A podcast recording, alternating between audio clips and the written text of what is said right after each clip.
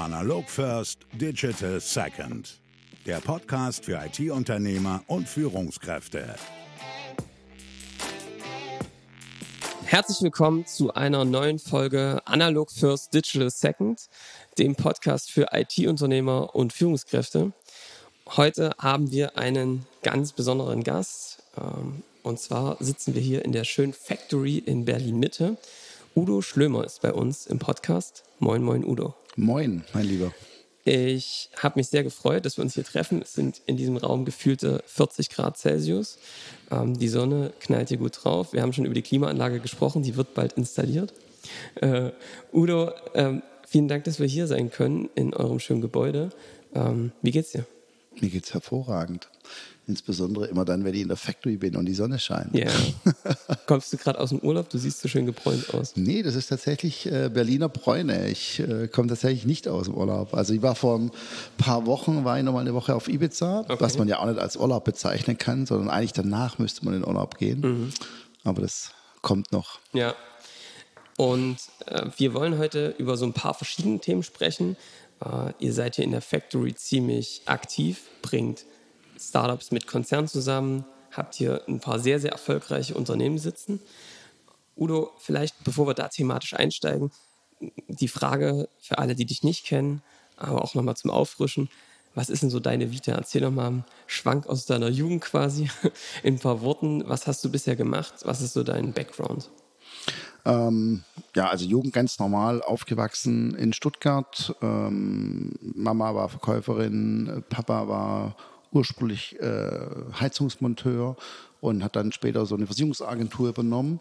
Und das fand ich ganz spannend, dass der so vom Handwerklichen ins Kaufmännische gewechselt ist. Und dann war mir klar, du musst irgendwas Kaufmännisches machen. Also als ich 14, 15 war, ähm, war so das Thema ähm, Kaufmann automatisch gleich finanziell unabhängig, äh, mhm. mit aller Naivität, die so mit 14 dazugehört. Habe äh, alles Mögliche damals gemacht, wirklich vom Zeitung austragen über Dachdecker, Ferienjobs, weil ich fand immer, um sich schöne Sachen zu kaufen, muss man halt irgendwie auch so ein bisschen was dafür tun. Und das war halt in unserer Familie nicht selbstverständlich. Was aber cool war, wir sind in so einer Art Siedlung aufgewachsen, wo immer viel Kids da waren. Das heißt, ich glaube, ich war schon immer so ein Community-Mensch, äh, was sich dann irgendwie so durch mein ganzes Leben zieht. Ja. Habe dann tatsächlich bei einer Versicherung erstmal Versicherungskaufmann gelernt, ähm, wahrscheinlich so ein bisschen geprägt durch den Papa. Ähm, hab mich habe immer viel mit Zahlen beschäftigt, auch in der Schule schon. Habe dann meinen Versicherungsmathematiker gemacht, weil ich es ganz spannend fand, ähm, mit Zahlen äh, wirklich rauszufinden, was möglich ist. Und habe mit 22 so eine Behauptung aufgestellt, dass die deutsche Lebensversicherung mit der Art und Weise, wie sie Geld anlegt, in 2030 pleite sein wird. Ähm, das fand mein damaliger Arbeitgeber gar nicht so richtig witzig. Mhm.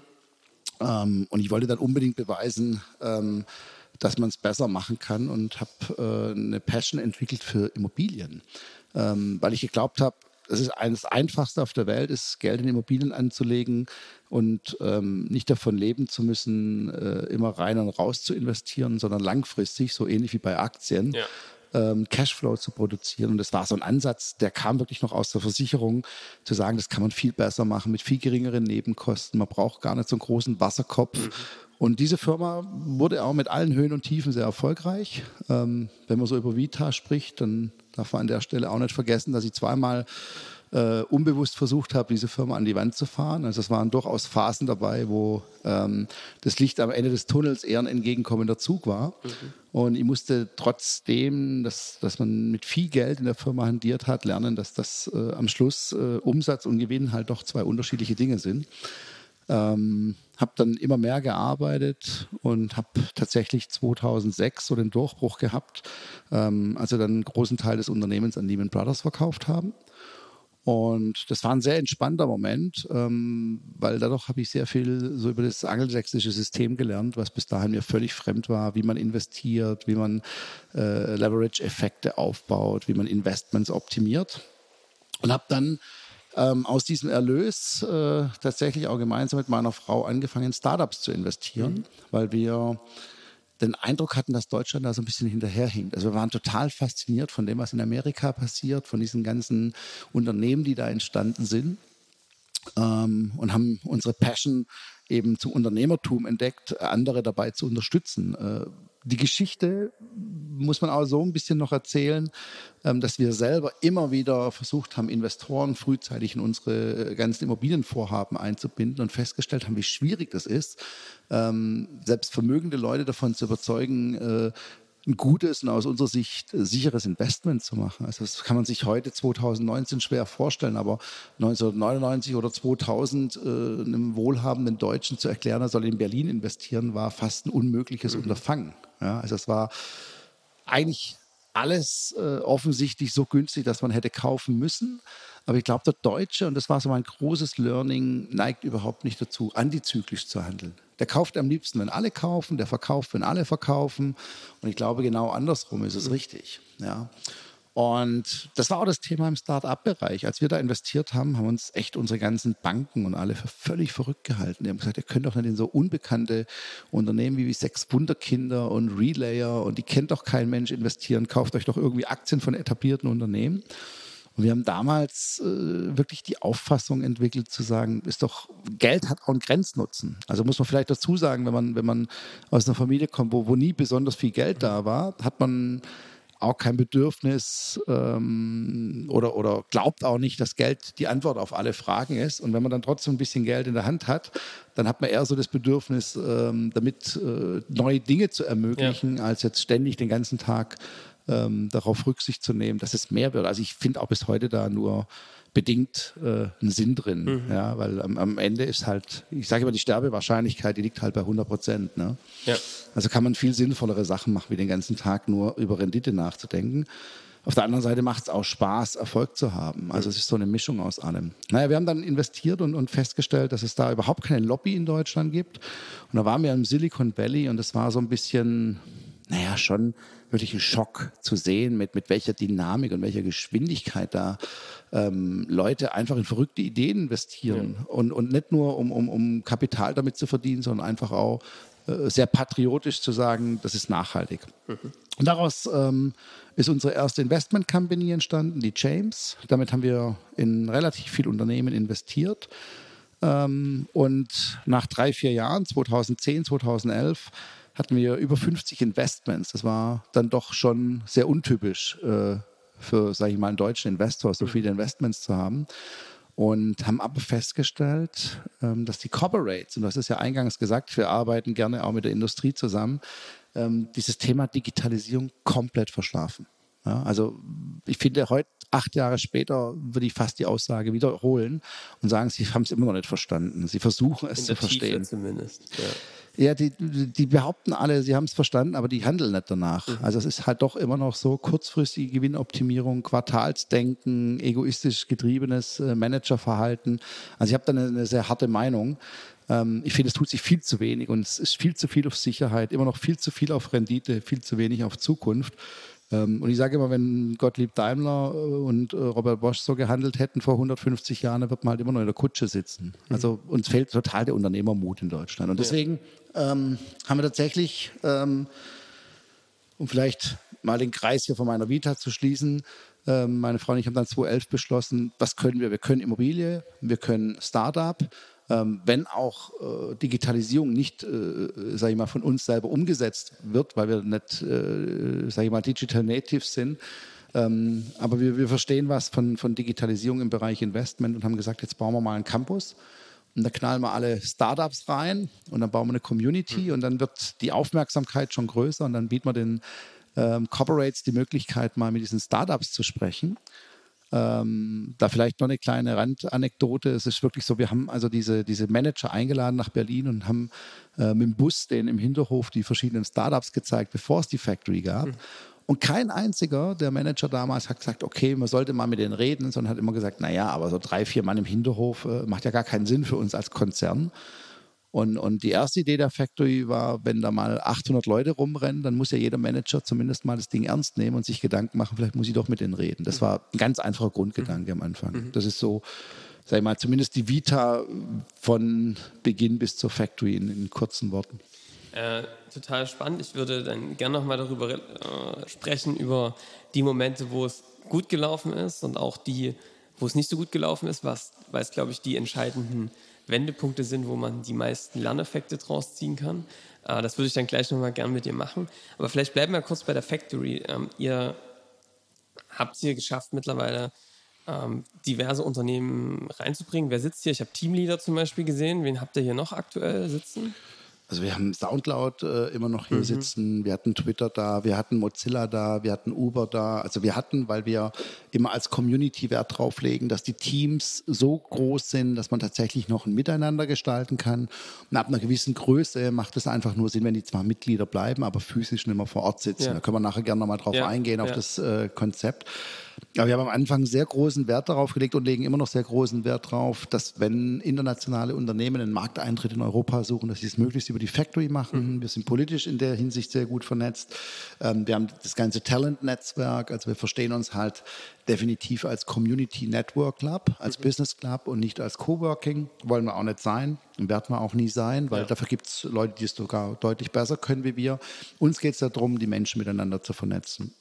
Wir haben Google immer noch da, wir haben Entrepreneurs First da, wir haben Siemens da, wir haben Audi da, wir haben Daimler da. Also es sind schon wirklich äh, die Wünsche, die wir uns so vor ein paar Jahren ähm, selber, ähm, sag ich mal, vorgenommen haben, die sind auch zum großen Teil in Erfüllung gegangen. Wir ja. hatten Vodafone da und dann gibt es natürlich auch immer wieder äh, Leute, die es nicht verstehen und da würde ich auch glaube ich, mal eingehen wollen, ohne jetzt Namen zu nennen. Es kommen halt Corporates mhm. und ähm, haben Zugang zu Tausenden von Talents können hier Projekte machen, umsetzen.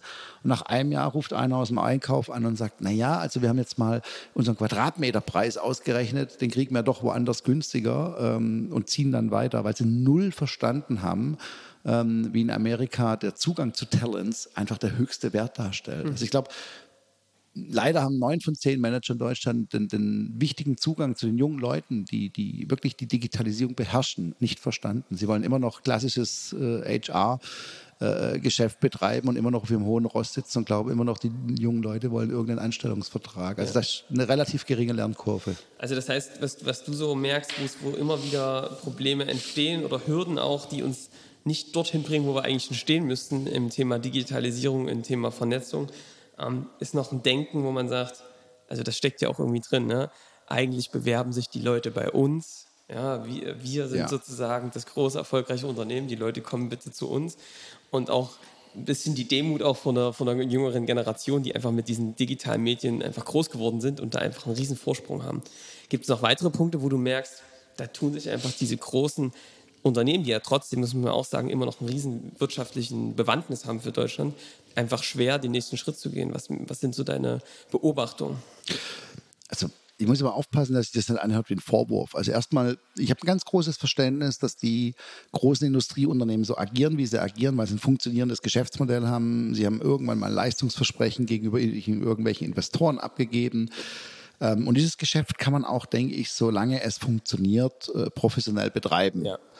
Aber ich glaube, man muss auch erkennen, dass bestimmte Themen, Märkte sich ändern. Und ich glaube, dass es für jedes Unternehmen Sinn macht, außerhalb ihres Unternehmens ausreichend viel Geld zu investieren, um sich weitere neue Geschäftsmodelle zu mhm. erschließen. Mhm. So, und da beobachte ich, dass immer wieder versucht wird, sobald sich eine Geschäftsopportunity ergibt, das irgendwie später wieder in Konzern zu integrieren. Und es funktioniert schlichtweg nicht. Es ja. funktioniert nicht, äh, sich ein Top-Talent-Team von 10, 15 Leuten aufzubauen, die an einem erfolgreichen Projekt arbeiten. Ähm, und die zwei größten Fehler, wie gesagt, sind zum einen zu früh auf Revenues zu gehen, die Kreativität wieder zu früh zu töten, weil man dann doch irgendeinen Manager hinsetzt, der nicht aus seiner Haut kann, der klassische äh, Themen wie Revenues und, und Strukturen integrieren will, viel zu früh.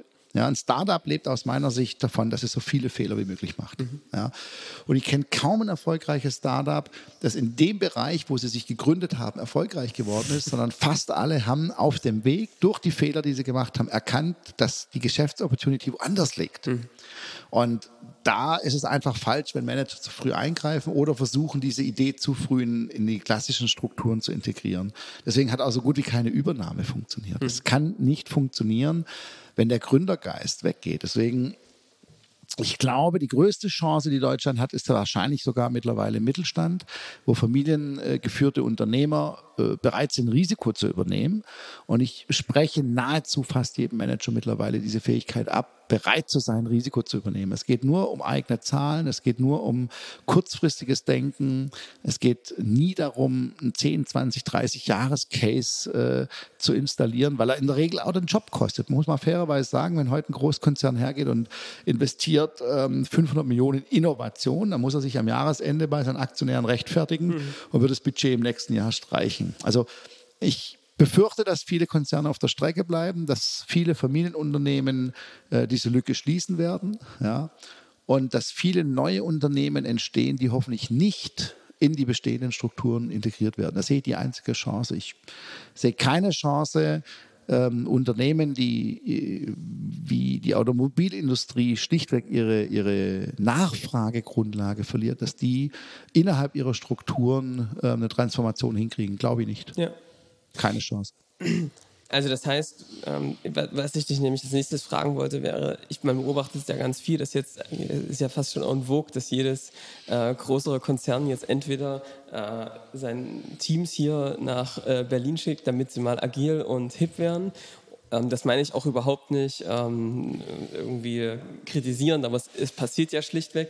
Ähm, es ist immer eine Frage, welche Erwartungen passieren. Was, was man ja häufig beobachtet ist, wenn diese Unter äh, Teile des Unternehmens, diese Teams dann wieder zurück in die Struktur gehen, dann hält das irgendwie noch mal ein bisschen an, dieses agile Denken, aber das ist einfach schwer, das auch in diesem bestehenden System ähm, umzusetzen. Das heißt, du bist auch ein Fan davon zu sagen, wenn ihr wirklich was bewegen wollt, macht ein eigenes Unternehmen, findet ein Startup, mit dem ihr das hochziehen könnt, weil es einfach in den bestehenden Strukturen super schwer ist?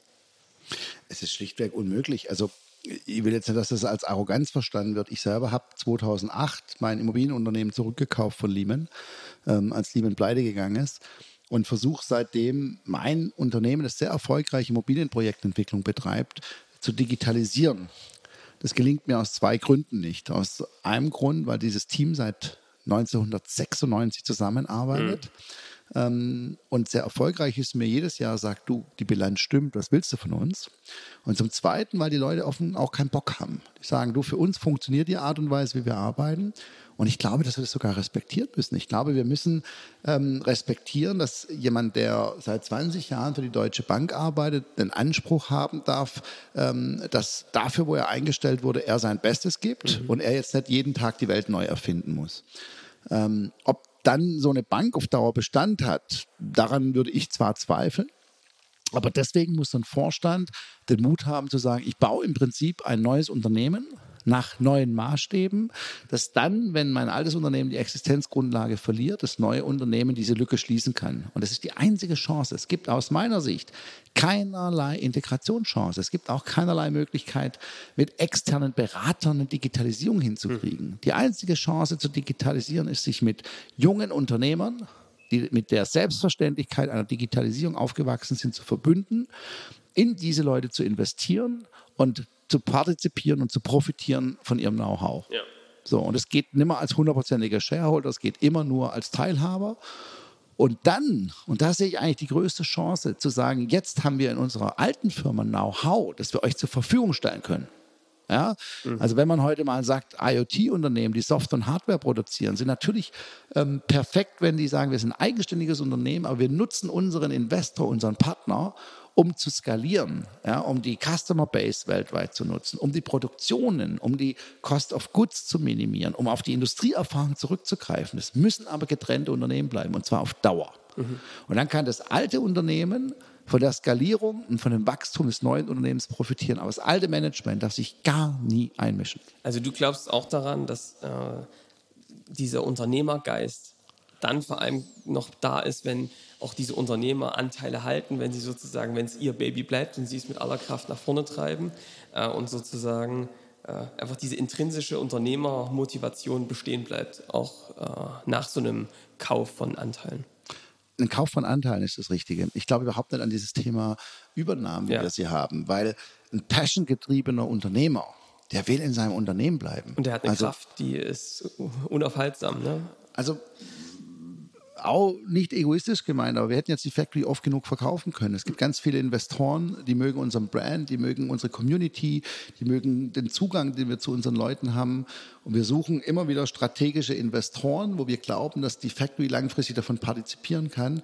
Aber ich als Gründer bin überhaupt nicht bereit zu verkaufen. Also das hat auch nichts mit wirtschaftlichen Hintergründen zu tun, sondern ich will die Factory langfristig zum bedeutendsten und wichtigsten äh, äh, Business Club machen, im Zweifel sogar weltweit, wo junge Menschen mit bestehenden Unternehmen neue Dinge gründen können, aber nicht bestehende Unternehmen transformieren. Daran habe ich kein Interesse, weil ich nicht dran glaube.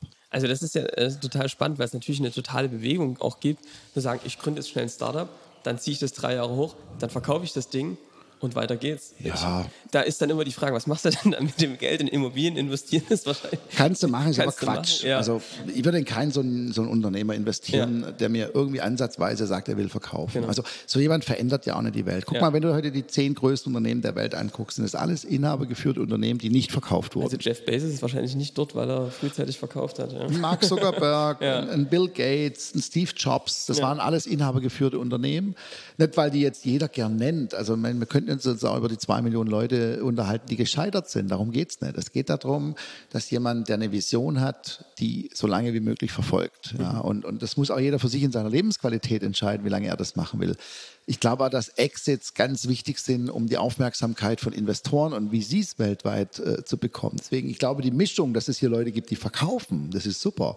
Aber die verändern für Deutschland nichts. Was ich mir ja wünsche, sind äh, Unternehmen, die langfristig sich ähnlich gut positionieren können wie Google und Facebook. Und die werden nicht aus einer Übernahme entstehen und die werden auch nicht durch Übernahmen entstehen, sondern die werden entstehen, weil es verrückte, visionäre Unternehmer gibt, ähm, die an etwas glauben und die ihre Ziele erreichen wollen. Und da glaube ich an die Schnittstelle zur Industrie. Ich glaube, dass wenn beispielsweise ich morgen früh aufwache und sage, ich will jetzt äh, eine Hardware bauen, dass das Know-how der deutschen Ingenieure das Beste der Welt ist. Und ich würde immer versuchen, dass die bei mir investieren und gleichzeitig äh, in der Produktion mich unterstützen.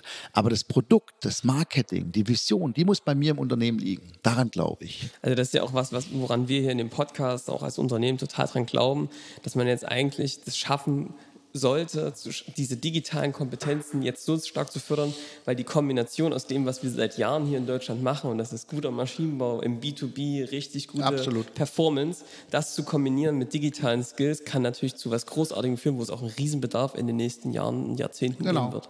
Das ist meine Hoffnung, nur da müssen die, die, die aktuellen Manager, und, und äh, das ist keine mangelnde Wertschätzung. Ja. Ich finde, was ein Manager macht, ist brillant und ich selber bin nicht dazu in der Lage. Ich als Unternehmer hasse Strukturen und bin dankbar, dass mich mittlerweile Top-Manager in der Factory dabei unterstützen, diese Strukturen aufzubauen. Ich glaube aber, die Manager profitieren andersrum von mir als Visionär und die verzweifeln natürlich auch ab und zu an meinen Gedanken. Ähm, Und ich glaube, dieses zerstörerische, gegenseitige Ergänzen, das macht langfristig eine gute Company aus. Ja. Und ich habe auch lange gesagt, wir müssen alles in Berlin machen, weil die international nach Berlin kommen, weil wir hier die Clubszene haben, weil die jungen Leute aus der ganzen Welt in Berlin leben wollen. Ich äh, überlege mittlerweile, ob es nicht Sinn macht, Factories selbst in anderen deutschen Städten zu haben, um Leuten, die andere Fähigkeiten haben, wie, sage ich mal, diese Marketing-Skills, die in Berlin sehr stark ausgeprägt sind. Ähm, aber jemand, der in Köln leben will, der soll vielleicht in Köln leben, soll aber mit Berlin arbeiten können. Ich kann mir mittlerweile vorstellen, dass Berlin ähm, wirklich das Tor zur Welt ist in der Digitalisierung, was Marketing, was Ideenreichtum, was Visionäre, was internationale Talents betrifft. Ja. Ähm, aber dass in allen anderen deutschen Städten äh, dezentral auch Factories entstehen, ähm, wo eine andere Community entsteht, die mit dieser Community in Berlin so kooperiert, dass wir wirklich ein mächtiges deutsches Ökosystem aufbauen. Ich glaube, da unterscheiden wir uns äh, von diesem Traum, den ich am Anfang hatte. Wir brauchen ein europäisches Valley, wo alle an einem Ort sitzen. Ich glaube, es müssen viele an einem Ort sitzen ähnlich wie im Valley, die ein gutes Marketing machen, die auch ein Storytelling machen, die sich auch mal trauen, über eine Grenze zu treten. Ja, ähm, das ist halt nicht unbedingt die Mentalität des Schwaben, Ja. sondern das ist halt Berlin und es ist international. Aber die, die Produkte selber können durchaus in anderen deutschen Städten skaliert und optimiert werden. Ich glaube, wir haben im Schwarzwald die besten Spritzgussunternehmen der Welt. Also warum soll ich jetzt bitte anfangen, wenn ich ein gutes Startup in Berlin habe, äh, das Spritzgusskapazitäten braucht, warum soll ich die nach Berlin verlagern? Macht gar keinen Sinn. Aber der Sales und, und, und, und der Spirit, der sitzt wahrscheinlich idealerweise in Berlin. Ja. Äh, also das heißt, du, die Idee des, äh, der Factory ist jetzt eigentlich noch weiter, das auszubauen, das, was hier in Berlin schon gut funktioniert, gegebenenfalls auch zu erweitern, äh, um einfach da auch einen Zugang zu bringen, wo ihr die etablierten, ich sage jetzt mal Old Economy mit den neuen Geistern zusammenbringt, damit was Neues entstehen kann. Absolut. Ähm, wobei ich bisher immer gesagt habe, Old Economy meets New Economy.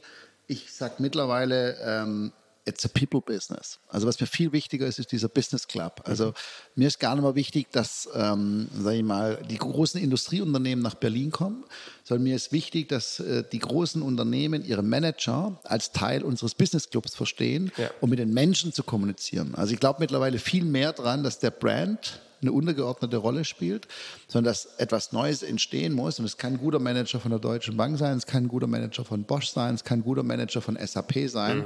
der sage ich mal, genug Spirit mitbringt, sein Unternehmen davon zu überzeugen, dass es mit jungen Leuten kooperieren soll, und wenn wir dann noch ein bisschen hinkriegen, dass nicht in den ersten zwei Jahren das Wort Revenue das dritte Wort ist, äh, sondern eher so ähm, ausprobieren, Try and Error, so ein bisschen zwei, drei Jahre in der Entstehung mehr amerikanische Mentalität, ähm, ohne gleich versuchen, ein Industrieunternehmen mit der Struktur draus zu. Ein Startup leidet unter einer Struktur.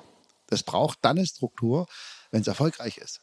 Vorher sollte es mal im Chaos versinken, um, um diese Kreativität auszuleben. Und sein Business Model und seine Kunden zu finden, worauf man dann skalieren kann.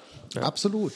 Äh, das, du hast jetzt gerade schon angesprochen, wenn ich jetzt also ein Manager bin, der jetzt gerade sagt, ah, okay, irgendwie finde ich mich da drin wieder, ich habe so ein paar Sachen für mich verstanden, wie auch so eine erfolgreiche Kooperation aussehen kann.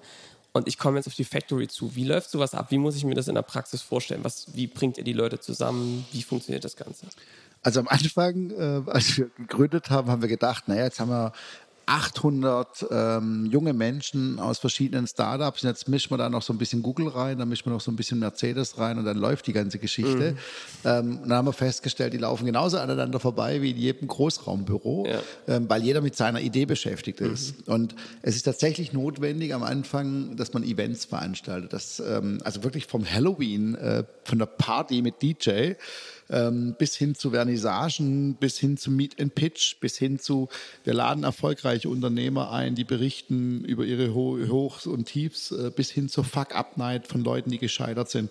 Man muss Veranstaltungen inszenieren, ähm, wo Leute ein Gesprächsthema haben, um anschließend ähm, ins Gespräch zu kommen. Der große Vorteil gegenüber beispielsweise einer Messe, wo du Leute einmal siehst und dann mit 100 Visitenkarten heimreist, ist, dass du die Leute dann doch immer wieder siehst auf unterschiedlichen Veranstaltungen, ja. dadurch Vertrauen entsteht.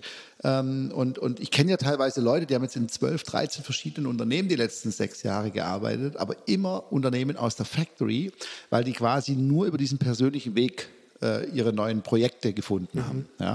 Und es ist ja heute üblich, dass man mit unterschiedlichen Companies zusammenarbeitet.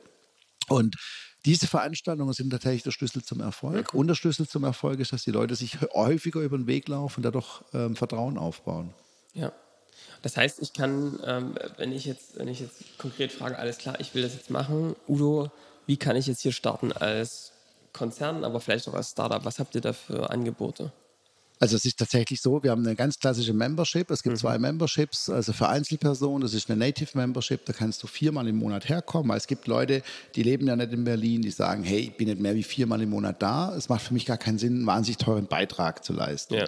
So, die zahlen 50 Euro und es gibt die zweite Möglichkeit, ein klassischer Membership zahlt 100 Euro plus Märchensteuer, also 119 ähm, und kann das quasi nutzen wie ein Coworking Space, hat Zugang zu allen Veranstaltungen, mhm. hat Zugang zu unserem Slack-Channel, ja, das sind über 20.000 Messages äh, per Week, wo ja. irgendwelche Needs auch gegenseitig aus der Community abgearbeitet und, und erfüllt werden. Ähm, und der könnte theoretisch jeden Tag hier arbeiten, hat einen Schreibtisch. Also mhm. das ist deswegen äh, weit günstiger als irgendein Coworking, ja. weil es bei uns nicht darum geht, Coworking zu machen, sondern tatsächlich im ständigen Austausch. Das ist eine Community. Ja. Und das ist ein ganz großer Unterschied. So.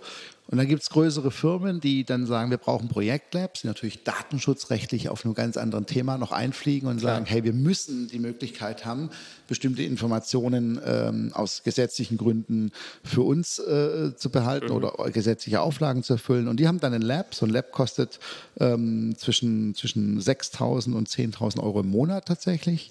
Ja. Ähm, weil wir sagen, ihr bezahlt nicht die Fläche, sondern ihr bezahlt Zugang zu den Talenten, Zugang zu den äh, Events. Wenn man wir haben 600 Events im Jahr. Wenn man die allein berechnen würde für einen Corporate, dann würde der 300.000, 400.000 Euro im Jahr bezahlen. Also es ist immer eine Mischkalkulation. Ähm, und wie gesagt, ähm, mich wundert es eher, dass nicht jedes Corporate battelt, hier rein zu dürfen, weil, weil ähm, noch leichter an junge Leute ranzukommen und mit denen wirklich geile Ideen umzusetzen, glaube ich, gibt es im Moment in Europa, es gibt keine Alternative ja, zu uns. Stark. Also äh, ein, ein, gutes Angebot. Wer Lust hat, meldet sich bei dir oder direkt bei der Factory. Äh, wie, also wir, wir suchen es uns, aber an der Stelle muss ich fairerweise ja. sagen, also wir haben auf die Memberships tatsächlich so viele Bewerbungen, dass wir nur einen Teil annehmen können. Okay. Also wir, wir, wir müssen leider sehr viele ablehnen, weil, mhm. wir, weil wir sonst an Überfüllung einfach sterben. Ja. Und was Corporates betrifft, äh, sind wir mittlerweile auch so weit, dass wir die nur noch akzeptieren, wenn die mit einer Projektidee kommen. Also okay. wenn die hierher kommen und uns Raum wegnehmen wollen, dafür ist die Nachfrage dann deutlich zu groß, um, um, um mhm. irgendwem einen Raum zu geben. Ja. Sondern die müssen schon kommen und sagen, pass auf, wir haben eine bestimmte Idee ja. und die wollen wir umsetzen und da wollen wir mit Leuten aus eurer Community zusammenarbeiten. Äh, ansonsten gibt es da auch keine Chance mehr. Dafür ist die Warteliste zu lang. Ja. ja. Jetzt haben wir vorhin kurz mal darüber gesprochen, dass du auch in deinem Unternehmen, jetzt auch in der Factory, so diese Unternehmerrolle einnimmst, der Visionär, der die Ideen immer wieder reinbringt. Du hast vorhin gesagt, es mangelt nicht an Ideen, die Liste ist groß, es geht darum, die jetzt sauber in die Umsetzung zu ja. bringen. Wie machst du das für dich in deinem Unternehmen und auch dem Ansatz, äh, wenn jetzt zum Beispiel so ein Unternehmen kommt und eine Idee hat, wie schaffst du es, die zu validieren und da wirklich die ersten Schritte zu gehen? Was ist da so dein Ansatz, Weg? Also jetzt rückblickend würde ich sagen, mit meinen fast 50 Jahren war in fast jedem Unternehmen langfristig erfolgreich ich sage immer langfristig, weil, weil es gab immer wieder zwischendrin Phasen, wo ich dachte, ja, es geht nicht. Ja. Ich habe auch meine Methode nie geändert. Mittlerweile haben wir eine Größe erreicht, wo ich mit der Methode allerdings Menschen verrückt mache. Ich bin jemand, der einfach startet. Ich mhm. habe eine Idee und dann gründe ich wirklich tatsächlich eine Firma und dann stelle ich irgendjemand ein und sage, guck mal, ich habe eine tolle Idee, mach mal. Und ähm, mein Vor- und mein Nachteil ist, ich habe überhaupt keinen Kontrollwahn. Also ich vertraue immer grundsätzlich Menschen in der ersten Sekunde zu 100 Prozent, wenn ich was mit ihnen mache und sage, mach mal. Dann versuche ich sie so ein bisschen zu beeinflussen, indem ich sage, ich würde es ein bisschen so versuchen, so und so. Ähm, ich, ich lese mir aber kein Reporting und nichts durch. Ja. Ähm, und deswegen, es haben ganz viele Ideen einfach funktioniert, aufgrund der Masse der Ideen, die ich umgesetzt habe. Ich habe in meinem, in meinem Leben mittlerweile über 100 Unternehmen gegründet. Davon ist ein einziges am Ende tatsächlich pleite gegangen. Mhm. Und ähm, immer, glaube ich, auch, weil ich das Glück hatte, richtig gute Leute zu treffen und, und denen die Freiheit zu geben, zu machen. Und, und ich glaube mittlerweile, aber es ist nur mein Rezept, dass dieses, dieses Nicht-Kontrollieren, dieses Vertrauen einfach äh, funktionieren, weil die Leute dadurch äh, mit ihren Aufgaben wachsen. So alt der Spruch ist, aber schmeiß sie ins kalte Wasser und die lernen ja. schon schwimmen. Ja. ja. Und ähm, dann habe ich natürlich auch sehr, sehr gute Leute, die ab einem gewissen Punkt, wenn die Firma funktioniert, dort supporten. Und wir haben natürlich durch die Factory ein gigantisches Netzwerk, wo die Leute einfach sagen können, uh, da kenne ich mich nicht aus, da frage ich jemand. Also was, was, was wirklich in der Factory passiert ist, und das habe ich am Anfang gar nicht so beabsichtigt, ist, das sind jetzt tausende von Mitgliedern, dass wenn ich heute auf Slack schreibe, hey, ich brauche das oder das, dann meldet sich in der Regel einer und löst das Problem für mich. Und das ist geil. Und das ist etwas, was sich auch leider ein Konzern gar nicht vorstellen kann, mhm. diese Offenheit, untereinander sich zu supporten, obwohl man an unterschiedlichen Interessen arbeitet. Ja. Ah, auf jeden Fall. Also das heißt, ähm, du, du startest ein Schnellboot, du setzt da jemanden rein, der ein guter ja. Captain ist und der es auch das Potenzial hätte, da eine gute Mannschaft aufzubauen. Äh, und dann zu gucken, wie entwickelt sich das Ganze, wie sieht der Markt aus äh, ja. und dann vorwärts zu gehen. Ja, ich mache nie Marktanalysen. Das ja. ist so, was man mir vorwirft. Da halte ich mich so ein bisschen an Steve Jobs, der immer gesagt hat, wenn man die Leute fragt, was sie für ein Handy wollen, dann hätten sie wahrscheinlich die Farbe der Tasten geändert. Mhm. Ähm, ich denke, man muss entscheiden, dass die Welt das jetzt braucht und es machen. Ja. ja. So, und ähm, was ich auch kann, ich kann ziemlich gut verlieren. Ich kann auch Geld gut verlieren, weil ich finde, wie vorhin gesagt, es hat einen Grenznutzen. Ich wundere mich immer über Leute, die mir ähm, mit einem massiven Vermögen erzählen, wie schlecht das letzte Jahr war, weil sie eine niedrige Rendite hatten. Mhm. Und, und die mir dann das Portfolio angucken und sehen, die haben auch nichts riskiert. Also wie soll dann was passieren? Und außerdem frage ich mich, was soll der Scheiß? Das Leben ist endlich. Ja. Also dieses ständige Geld hinterherrennen und, und das werfen mir viele vor, weil ich wirtschaftlich unabhängig bin, wenn ich das sage. Aber ich meine damit wirklich, ich finde es toll, Geld zu haben, aber ich kann auch viel Geld in eine Idee stecken und im Zweifel das verlieren, weil ich wissen will, ob die Idee klappt. Und ich glaube, da haben wir in Deutschland zu wenig Leute. Die meisten wollen ihr Vermögen ohne Grund vermehren. und, und sollten vielleicht mal mehr darüber nachdenken, ob es jetzt sinnvoll ist, Dinge auszuprobieren, um dieses Land langfristig zu positionieren, weil ansonsten kackt man halt doch noch hinten raus ab. Ja, ist wieder genau das, was du vorhin beschrieben hast, kurzfristiger Quartalsgewinn ja. gegen langfristiges äh, Vorwärtskommen und äh ich glaube aber ehrlich gesagt, wenn du aus fünf, sechs Millionen machst, dass sich an deiner Lebensqualität nichts ändert. Ja. Ähm, Grenznutzen, ich, ne? Genau. Genau, ja. Grenznutzen. Und ich finde es auch völlig okay, aus fünf Millionen 500 zu machen, weil man halt vielleicht aufs richtige Pferd gesetzt hat. Aber dafür sollte man sich halt überlegen, vielleicht macht es Sinn, jungen Leuten zu vertrauen. Ich glaube, der größte Fehler besteht tatsächlich darin, das sehe ich an meinen Kindern, ähm, die haben eine Art und Weise, äh, mit dieser Digitalisierung umzugehen, die ist für die Alltag, Selbstverständlichkeit, Lebensinhalt. Also Natürlich, also, ne? Irgendwie, also, also selbstverständlich. Also, dann ist es doch Quatsch, dass ich jetzt für mich in Anspruch nehme, zu wissen, wie es funktioniert. Ja. Und das ist auch, das, das glaube ich, was, was, was mir so an der Factory gefällt, dass wir eine Plattform bauen, ähm, und, und Leute sich auf unserer Plattform entfalten können, die Dinge machen, die ich noch nicht mal verstehe. Mhm. Das finde ich geil an so einer Plattform. Einfach jemand die Möglichkeit geben. Ja? Also wie so einen Sportplatz bauen. Deswegen musst du ja selber noch nicht Fußball spielen können. Also ich glaube nicht, dass ich gut bin in der Digitalisierung, aber ich glaube, dass ich die richtigen Leute kenne. Ja.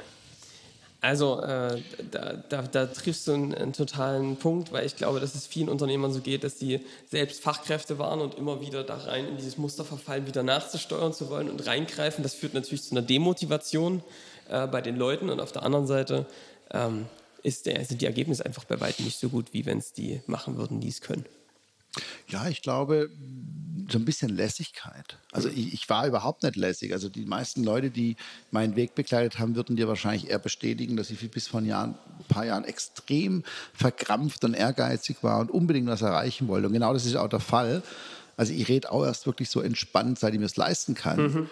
Aber ich war auch bereit, 20 Jahre lang mir den Arsch aufzureißen. Ja? Und das ist etwas, das glaube ich, ähm, ist vorhanden im Moment bei den Leuten. Also es gibt ganz viele, wie du vorhin selber gesagt hast, die gründen wollen. Ich sag mal, die, die nach drei Jahren verkaufen wollen, die braucht man auch, weil die, äh, wenn sie scheitern, ganz gute Projektmanager wiederum sind, um andere Startups zu unterstützen. Mhm. Aber die total verrückten Visionäre, ähm, die müssen wir supporten und zwar mit allen Mitteln, die wir haben. Und, und sag mal, ich, da habe ich ja vorhin schon mal angekündigt, das interessiert mich immer sehr, wenn ich mit den Unternehmern hier spreche. Was waren so die Punkte in, dem, in deinem Leben, wo sich dieses, wo sich was in deinem Mindset, in, deinem, in deiner Einstellung sozusagen verändert hat? Wie ist diese Lässigkeit bei dir entstanden? Du sitzt jetzt hier, äh, wirkst sehr entspannt. Ich habe dich gefragt, ob du aus dem Urlaub kommst, weil du so auf mich wirkst. Ähm, ich kann mir vorstellen, dass es dich immer so war. Wann ist die Lässigkeit und die Entspanntheit bei dir eingetreten? Was war der Punkt? Es gibt tatsächlich ein Schlüsselereignis. Sie war, ähm, als wir Immobilien gemacht haben, waren wir natürlich immer davon abhängig, dass wir die verkaufen. Also wir hatten ja kein großes Geld, also haben wir uns immer verschuldet bei den Banken und, und ich sage immer, wenn es schiefgegangen wäre, wäre ich irgendwann pleite gewesen, hätte sehr lange in meinem Leben irgendwelche Schulden abzahlen dürfen ja. an die Banken. Es ist zum Glück am Ende gut gegangen. Ähm, und mit jeder verkauften Immobilie wurde unser Kundenkreis so ein bisschen besser. Also wir hatten immer Kunden mit immer mehr Geld, was das Verkaufen irgendwann immer leichter gemacht mhm. hat. Und, ähm, tatsächlich geändert hat sich was bei mir, als ich 2006 zu einem sehr, sehr wohlhabenden Kunde nach Hamburg gefahren bin, den ich auch ganz gut kannte und bin ins Haus gelaufen ähm, und habe in diesem ganzen Haus, also wir reden von wirklich richtig Reichtum, ja, also so von, da kann nie wieder was passieren. Mhm. Ähm, und habe in dem ganzen Haus nichts von dem gespürt, was diesen Kunde ausmacht. Ich mach, mochte den total gerne und habe aber in diesen zwei Stunden bei ihm gespürt, dass er sein Leben so gebaut hat, dass es für andere passt. Also ein sehr reicher Mensch hat sein Haus von einer Innenarchitektin so einrichten lassen, dass es nicht seinem Geschmack äh, entspricht, sondern den Besuchern, die zu ihm kommen, bestätigen, dass es äh, im Prinzip äh, sich so gehört. Also mhm. fremdgesteuertes Leben. Also ich weiß gar nicht, wie ich das richtig äh, heute rüberbringen soll. Ich war einfach in dem Haus und wusste, das hat mit diesem Typ nichts zu tun, sondern dieses Haus wurde gebaut, um andere Menschen zu beeindrucken.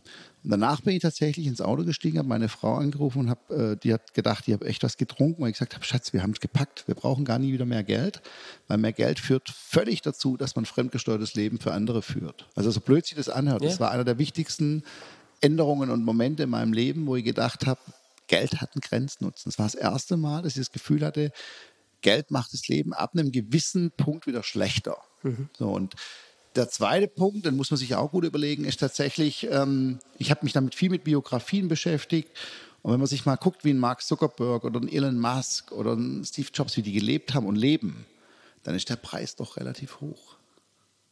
Ja, das, das waren so Erfahrungen, die, also irgendwann, das war so ein schleichender Prozess über ein, zwei Jahre, wo ich mir gedacht habe, fuck, A, das Leben ist endlich, B, prominent sein ist voll Kacke und C, wenn Geld dazu führt, dass du andere beeindrucken willst, dann, dann hast du dein eigenes Leben weggeschmissen. Ja, damit, eigentlich dein eigenes Grab, ne?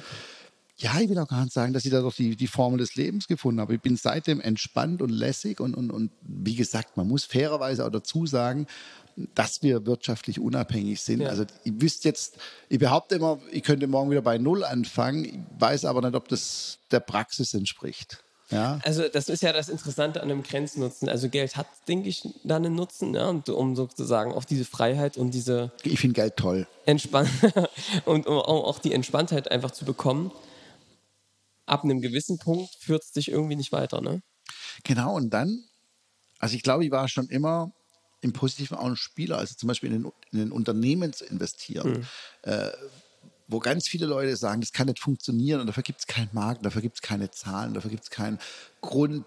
Das finde ich total geil. Also ich finde Dinge rausfinden. Also ich finde ähm, es total spannend, ähm, junge Leute, die eine Idee haben, die, die, die völlig unbegründet ist, zu unterstützen. Also ich kann ja nicht sagen, wo das herkommt. Ja. Also ähm, das glaube ich, fasziniert mich eigentlich. Also, also hätte ich in Facebook investiert. Ich mal ganz ehrlich, wenn 2005, 2006 in meiner alten Welt ähm, jemand zu mir gekommen wäre und hätte gesagt, hey, äh, investier mal in eine Software, wo du mit deinen Freunden kommunizieren kannst, dann hätte es auch sein können, dass ich sage, hackt es bei dir in der Birne, was soll denn das? Ja. Ruf ich an, wenn ich was von meinem Freund will. Also deswegen, dass das Dinge funktionieren, die offensichtlich keiner braucht, finde ich faszinierend und, und, und äh, da habe ich dann vielleicht auch so ein bisschen dieses FOMO, du, dieses Fear of Missing Out, ja. also dass eine gute Idee äh, funktioniert und ich nicht dabei bin. Also das finde ich viel spannender wie mehr Geld. Das ist jetzt ein, ein Muster, was ich über viele Gespräche und Interviews beobachtet habe, dass Unternehmer, erfolgreiche Unternehmer ganz oft diesen so ein Typus sind, die nach vorne wollen, die ganz viel ausprobieren und die genau dieses FOMO ja. für sich haben und ein ganz starker Motor. Es ist natürlich auch, also ich kann das für mich selbst äh, auch äh, sagen, das führt natürlich, hat auch ein paar Schattenseiten, Klar. weil du natürlich immer unter Strom ist jetzt eine negative äh, Bezeichnung, aber du hast halt immer dieses Gefühl, hier könnte was an dir vorbeiziehen oder es gibt doch noch so viele Chancen und ich komme nicht so genau. schnell voran, wie ich es eigentlich wollte. Aber das macht ein Unternehmer aus. Ja. Ich glaube, diese, diese Unruhe. Deswegen, ich würde dir recht geben, ich bin mittlerweile extrem tiefenentspannt und, und kann auch Dinge absagen. Und trotzdem, jedes Mal, wenn man was absagt, und das ist das mhm. Unternehmertum, sagt man, hey shit, äh, du wünschst dir ja, dass es klappt, aber dann ist scheiße, dass du nicht dabei bist. Genau. Und ich sage nochmal, das hat irgendwann nichts mehr mit Geld zu tun. Ja. Und ich glaube, da gehöre ich eher zu einer neuen Generation. Da habe ich viel von den Amerikanern lernen können und dürfen, dass ich sage, hey, Geld macht vor allem dann Sinn, wenn er damit neue und andere Dinge ermöglicht. Und das ist etwas, oh, da würde ich gerne manchmal schreien in Deutschland und die Leute mhm. aufwecken. Ja? Die Amerikaner, die erfolgreich sind, die investieren wahnsinnig viel Geld in andere Unternehmen und horten das nicht. Ja. Und der Deutsche hortet sein Geld und ich weiß gar nicht wofür. Ja, also auch diese, diese mentale Einstellung der Erben zu sagen, hey, ich darf jetzt nicht derjenige sein, der weniger vererbt wie die Generation vor mir, so nach dem Motto, also es macht für gar keinen mehr der Beteiligten Sinn. Es ist nur noch eine Last. Ja, also sag mal, wenn, wenn zehn Milliardäre in Deutschland ähm, zehn Prozent ihres Vermögens morgen in die Start-up-Industrie stecken würden, Alter, dann könnten wir das Land komplett verändern und keinen von dem, selbst wenn es komplett schief geht, das ja. komplette Geld weg ist, ja. dann ist der Worst Case, dass wir wahrscheinlich zehn Jahre lang irgendwie 50.000 Leute in Beschäftigung hatten, ja, aus diesem Geld und, und, und die Wahrscheinlichkeit statistisch, dass das komplett weg ist, ist auch Richtung Null. Aber selbst wenn, würde kein von dem in der Lebensqualität irgendetwas verloren gehen. Und das ist etwas, diese Logik kann ich in meinem Kopf nicht durchbrechen, warum, warum man die Lässigkeit nicht hat. Und dann ist es wieder Unternehmertum, dass man sagt, guck mal, ich tue jetzt das, was in meinem Kontroll- und in meinem Wirkungsbereich liegt. Das heißt, deine Idee ist jetzt mit gutem Beispiel voran, das tun, was, was möglich ist. Wie steckst du oder was ist so dein Weg, andere anzustecken? Ich habe jetzt das Gefühl, dass du es dir auch ein bisschen auf die Fahne geschrieben hast, da voranzugehen. Wie, was, was tust du oder was kann man tun, um da andere anzustecken? Ich glaube, meine, meine das habe ich von meinem Vater, ich glaube, meine wirklich beste Eigenschaft, ich bin total neidfrei. Ich erzähle jedem alle Ideen und freue mich, wenn er sie umsetzt. Und ich würde sie dann immer noch finanzieren, ohne derjenige zu sein, der die Mehrheit an dieser Firma hält. Mhm. Also mir geht es mittlerweile nicht mehr darum, dass es meine Firmen, meine Ideen sind, sondern ähm, vielmehr suche ich Leute, die meine Ideen umsetzen oder ich unterstütze sie bei ihren eigenen Ideen. Ähm, ich will auch kein Accelerator oder ein kompliziertes Verfahren machen wie viele andere.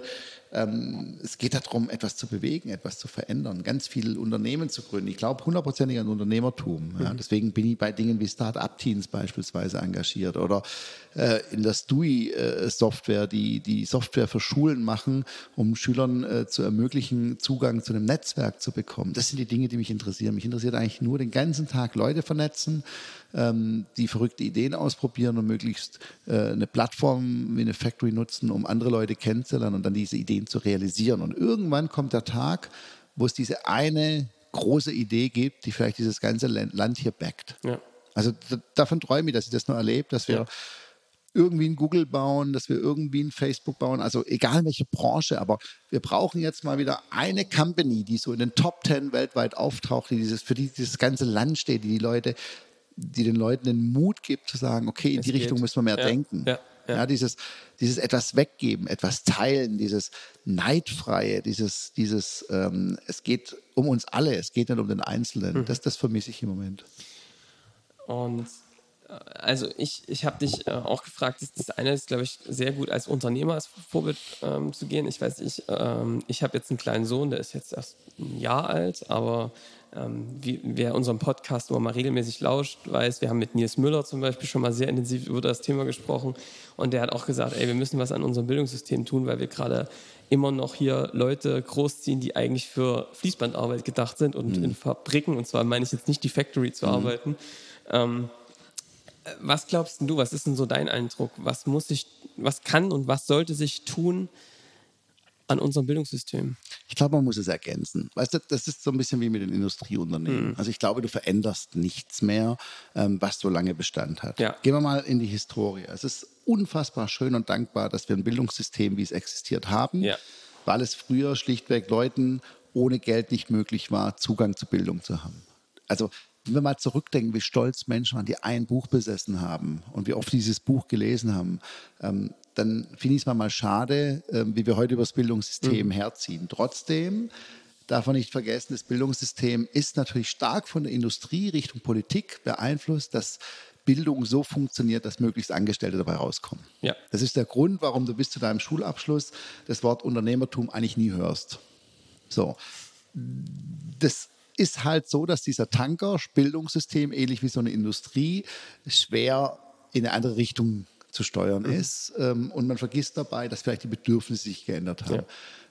Eins, was sich geändert hat, ist Zugang zu Wissen ist unfassbar einfach geworden. Mhm. Unabhängig von deinem Vermögen, unabhängig ähm, von deiner Herkunft, kannst du heute auf mehr Wissen zugreifen wie jemals eine Generation zuvor. Ja. Ja, es ist total easy. Das heißt, man könnte sich fast äh, die Frechheit rausnehmen und sagen, wenn jemand lesen kann und schreiben und vielleicht noch ein paar Grundrechenarten, That's it. Der kann eigentlich runter von der Schule und ab dem Zeitpunkt könnte er Verantwortung für sein Leben selbst in die Hand nehmen. Mhm. Genau das ist unser Problem. Wir erziehen niemand mehr zur Verantwortung. Wir erziehen die Leute zu Befehlsempfängern. So, das kritisiere ich. Lehrplan, der irgendwie aus den 90er Jahren ist. Mhm. Ähm, es gibt so, ist einer meiner Lieblingswitze, ja, also äh, als so ein Zwölfjähriger ähm, in, in ähm, Bonn in der Schule interviewt wurde, was er denn davon hält, äh, dass jetzt die ganze Schule iPads bekommen soll. Und dann hat er zur Antwort gegeben, er hatte echt keine Zeit, das den Lehrern jetzt auch noch beizubringen. ähm, das zeigt so ein bisschen, ähm, wir haben halt leider auch ein Bildungssystem, wo die meisten, glaube ich, der Lehrkräfte nicht den Mut haben zuzugeben, dass sie da vielleicht eine Bildungslücke haben. Auf jeden Fall. Ja. Und, und dass man vielleicht in beide Richtungen lernen sollte. Mhm. Everybody learn from each other. Ja. Wieder das gleiche Muster, wie es gerade äh, genau. in den Industrieunternehmen also, passiert. Ja. Und ähm, also äh, ergänzen, deswegen, ich weiß nicht, ob du es weißt, wir haben, ähm, was auch sehr schwer in Deutschland ist, wir haben vor fünf Jahren, meine Frau und ich, eine Schule gegründet, mhm. die New School, innerhalb der Factory, ähm, weil wir gesagt haben, wir wollen Talents entwickeln. Wir wollen keine Schüler, sondern wir glauben, dass jeder was kann. Also es hört sich erstmal naiv an, aber ich sage mal, jeder von uns hat irgendein Talent und wir haben gesagt, wir machen eine Schule, wo dieses Talent mehr in den Vordergrund rückt. Ja. Also ich sage jetzt mal, ich habe dir vorhin gesagt, ich bin unheimlich äh, gerne Zahlenmensch immer gewesen mhm. und wenn man mir hätte anbieten können, hey, du nimmst deine zwei Stunden Zeichnen, machst dafür Mathe, hätte ich das damals gemacht. Mhm. Ähm, bei mir kannst du halt 500 Stunden den Stift in die Hand drücken, das Haus vom Nikolaus sieht halt immer noch scheiße aus. Mhm. Ja, das wird nichts. Mhm. Ähm, und da haben wir gesagt, wir machen eine Schule für Talents, keine Noten. Das soll aber keine so eine Alternativschule sein, sondern in Projektarbeit. Alles so, wie wir glauben, wie die Welt künftig aussieht. Man arbeitet eigenständig, man arbeitet mit einem iPad, man arbeitet aber auch analog, man geht in verschiedene Unternehmen, man arbeitet mit Startups zusammen. Also alles projektbezogen. Ja. Wirklich eine hochkarätige Schule, ähm, was wir dann auch fünf Jahre gemacht haben. Kinder, die, die unfassbar dankbar sind, Eltern, die uns Dankschreiben schicken. Ähm, bis letztes Jahr dann so ein paar Eltern gekommen sind und gesagt haben, ja, wir hätten jetzt gern mehr so klassischen Unterricht. Haben wir gesagt, ja, was meint er denn damit? Ja, ich glaube, wir sollten jetzt doch wieder so wie in einer herkömmlichen Schule klassische Fächer einführen. Ja, das ist aber doch nicht unser Stil. Dafür gibt es doch tausende von Schulen in Deutschland. Dafür muss man doch uns nicht haben, die dann Elternbeirat gegründet haben und gedroht haben, uns zu verklagen auf normalen Unterricht. Dazu muss man sagen, wir sind eine zugelassene Schule. Ja. Mhm.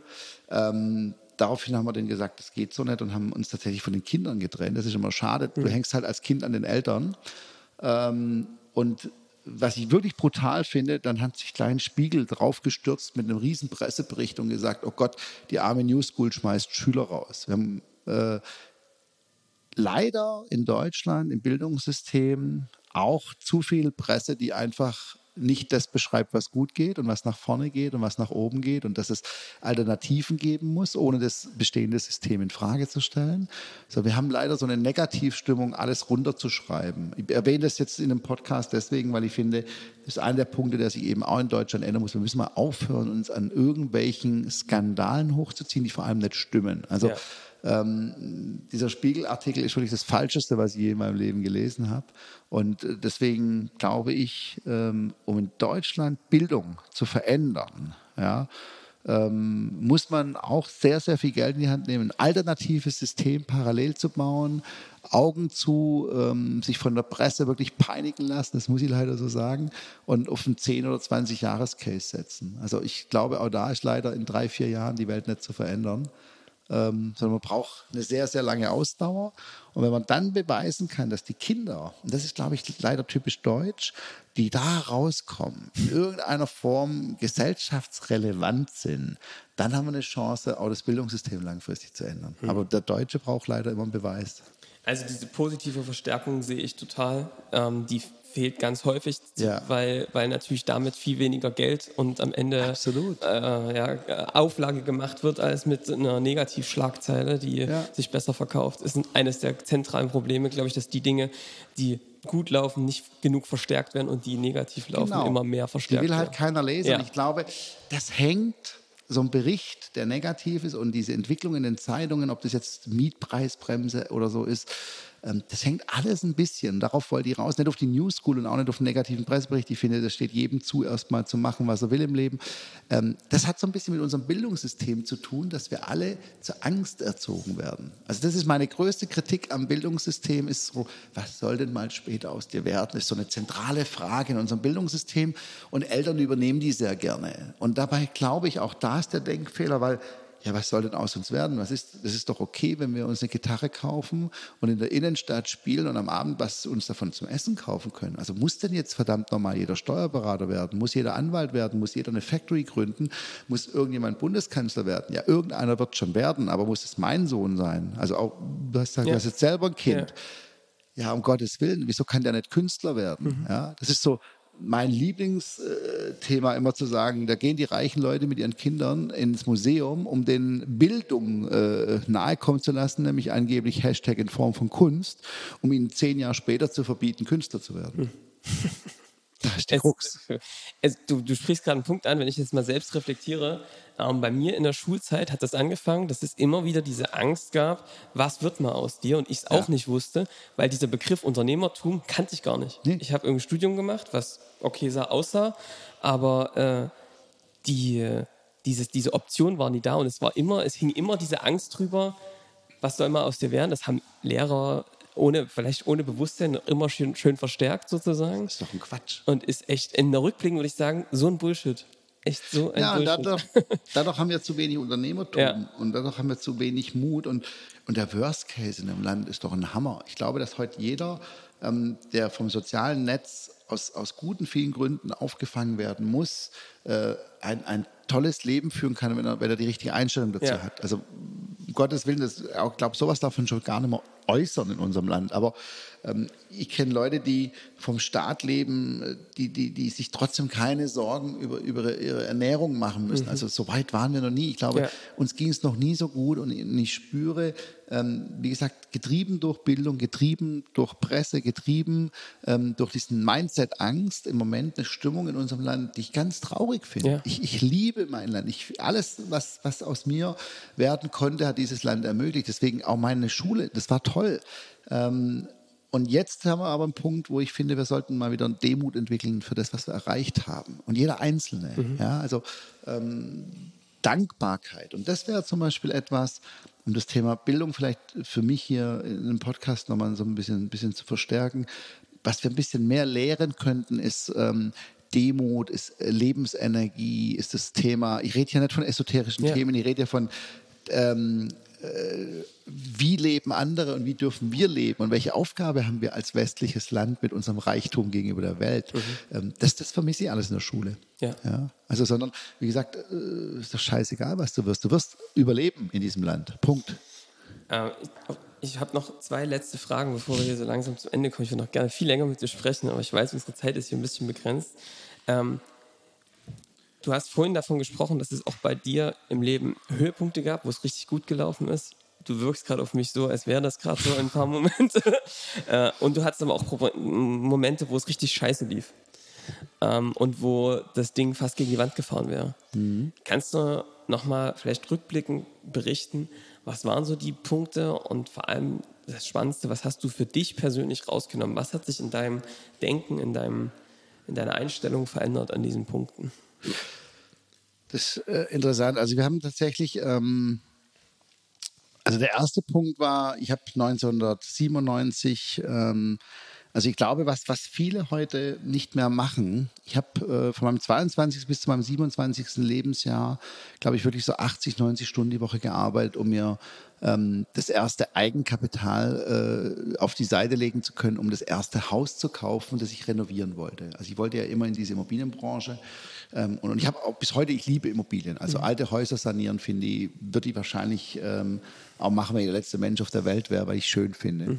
Und ähm, da habe ich mir 50.000 D-Mark nach Steuern abgespart. Und, und ich glaube, das ist zum Beispiel etwas, ein großes Learning, würde ich heute gerne jungen Leuten weitergeben. Nicht einfach gründen und mal kurz 100.000 Euro Angel-Runde machen, sondern so, jeder sollte 10.000, 15.000 das Geld, was er hat, auf den Tisch legen, damit es richtig weh tut. Klar. Ja, also so das- Commitment. Commitment. Das, das ist etwas, was so ein bisschen den Startup im Moment vorwerft. Die kommen zu leicht an Geld, was die ersten Runden betrifft. Ja, später haben wir in Deutschland leider ein Thema mit der Finanzierung, aber so Angel-Runde kannst du ja bald zum Bäcker oder zum Friseur gehen. Das ist ja so ein No-Brainer. ja. ähm, und da habe ich ein paar Jahre darauf hingearbeitet und dann bin ich heimgekommen zu meiner Frau und habe gesagt, wow, jetzt haben wir gerade für zwei Millionen D-Mark ja, Schulden gemacht. Und dann dachte ich, scheiße, wenn es schief geht, musste 30 Jahre abzahlen. Das war echt ein komisches Gefühl, weil ich ja auch von meinen Eltern so erzogen worden bin, wenn du Scheiße baust, musst du dafür gerade stehen. Also ich glaube, wenn es schiefgegangen wäre, hätte ich das mein Leben lang abbezahlt, so nach dem Motto Erziehung. Ja. Ähm, die Firma wurde dann immer größer, immer größer, hat funktioniert. Und irgendwann hatte ich so 50 Millionen Schulden. Ja, also immer im Verhältnis zur Firma. Aber das gab halt damals um die Jahrtausendwende keine Möglichkeit, diese Schulden auf die Firma zu haben, sondern du hast immer privat dafür gehaftet. Das heißt, wenn es irgendwie schiefgegangen wäre. Die andere Seite ist, bei 50 Millionen kann ich dir sagen, schläfst du wieder total ruhig, viel ruhiger wie bei zwei. Weil du nicht mehr greifen kannst, oder? Du weißt, das ist final. Ja. Das, Ding, das Ding packst du nicht mehr, wenn es schief geht. So. Und das hat dazu geführt, weil ähm, diese vielen Schulden waren ja nur deswegen möglich, weil die Firma lief. Weil sie immer größer wurde, immer größer wurde. Und ähm, dann war mir klar, das ist so eine never-ending Story. Also ich habe dann angefangen, naja, wenn du eine Milliarde Umsatz machst, dann verdienst du so viel, wenn du 10 Milliarden machst, so viel. Habe also nur noch in Zahlen gerechnet, ohne mir überhaupt Gedanken zu machen, ob es einen Markt dafür gibt. Also ich war total betriebsblind. Mhm. Und schwupps, äh, 2002 riefen auch meine Banken an. Ich hatte gerade wirklich 20 Häuser eingekauft, also wirklich größenwahnsinnig, würde ich sagen, weil alles um mich herum hat funktioniert. Egal, was ich angefasst habe, alles lief. Ähm, und dann habe ich gesagt, ja, wir würden jetzt gerne mal über Ihre Eigenkapitalquote im Unternehmen reden. Die würden wir jetzt gerne von 10 auf 30 Prozent erhöhen. Ähm, Sie müssen also Eigenkapital nachschießen. Auf dem Konto war kein Geld, wir hatten alles investiert. Und das war der Punkt, wo ich festgestellt habe, dass eine Firma, die brillant läuft, die wächst ohne Ende, einfach mal daran verrecken kann, dass du dir keine Gedanken darüber gemacht hast, dass irgendwelche Rahmenbedingungen sich ändern könnten. Also ich habe auch bis dahin noch nie was von einer Wirtschaftskrise gehört. Ja. Ich war dann 32 und es ging nur nach oben und dann wäre ich beinahe innerhalb von 14 Tagen pleite gewesen. Mhm. Und die größte Lehre daraus war, dass ich ähm, schon sehr wohlhabende Kunden hatte. Und einen habe ich davon angerufen und habe gesagt, du, ich brauche so und so viel Geld in so und so vielen äh, Tagen. Ähm, und dann haben wir eine sehr harte Verhandlung geführt. Äh, ich wollte damals 25 Prozent ähm, von meinem Immobilienunternehmen abgeben und der hat auf 50 Prozent bestanden. Und das war einfach ein Deal, wo ich so erst gedacht habe, das ist völlig ungerecht. Und das größte Learning war, dass es halt eine Alternative gibt zwischen 50 und 0. Ja. Also die Frage ist, ähm, beharre ich auf meinen 25 Prozent und, und gehe äh, mit meiner Eitelkeit und meiner Ehre unter, mhm. weil es da eben nicht funktioniert, oder gebe ich 50 ab und ich, ich habe es gemacht und die zweite größte Erfahrung war, es wurde mein bester Partner. Ich nenne jetzt hier keinen Namen, weil wir mhm. haben viele Dinge gemacht. Das ist ein sehr wohlhabender Mensch und ich weiß nicht, ob er da jetzt unbedingt genannt werden will, aber wir haben dann so viel Geschäft gemacht und das war eines der größten Learnings, dass in dem Moment, wo ich geteilt habe, das meiste Geld in meinem Leben verdient habe, durch das was Größeres entstanden ist. Ja, ja, das ist ein Ding, das halt nach, ne? Weil das, wenn du das jetzt mal beziehst, siehst du das ja überall jetzt hier in dem, Unfassbar. was du erzählt also hast, wieder. Äh, wäre alles anders gelaufen. Also mhm. dieses, dieses, die Hälfte weggeben hat mich reich gemacht, ja, so würde ich es fast sagen. Und zwar reich im, im Sinne jetzt nicht von Geld, sondern im Sinne von Learnings, ja. Und das zweite Learning war 2008 in der Finanzkrise, das war auch spannend. Da haben wir es dann nochmal versucht, pleite zu gehen, weil natürlich Lehman immer das ganze Geld bezahlt hat, was sie uns geschuldet haben und ähm, die Banken aber gleichzeitig der Meinung waren, dass unsere ganzen Immobilien nichts mehr wert sind, weil jetzt eine Finanzkrise ist und die dann einfach mal uns vorgerechnet haben, dass wir pleite sind, obwohl wir es nicht waren. Also es war das zweite große Learning. Das habe ich dann ähm, nochmal versucht, irgendwie aus dieser Krise rauszukommen. Da war mein Learning, dass wenn du wirklich Tag und Nacht arbeitest, wenn du dich verbündest, wenn du die richtigen Leute kennst, wenn du das richtige Netzwerk hast und wenn du dich den Leuten anvertraust und offen kommunizierst, dass du dann am Ende tatsächlich ähm, dieses Vertrauen zurückbekommst. Und auch selbst Banken, über die viele schimpfen, den ganz unverblümt in der Krise sagst, that's it.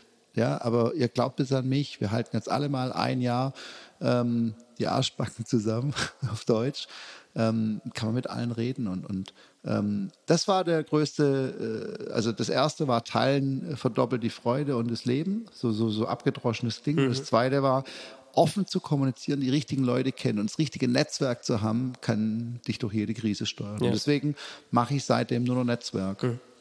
Also richtige Weichen gewesen im Leben für dich.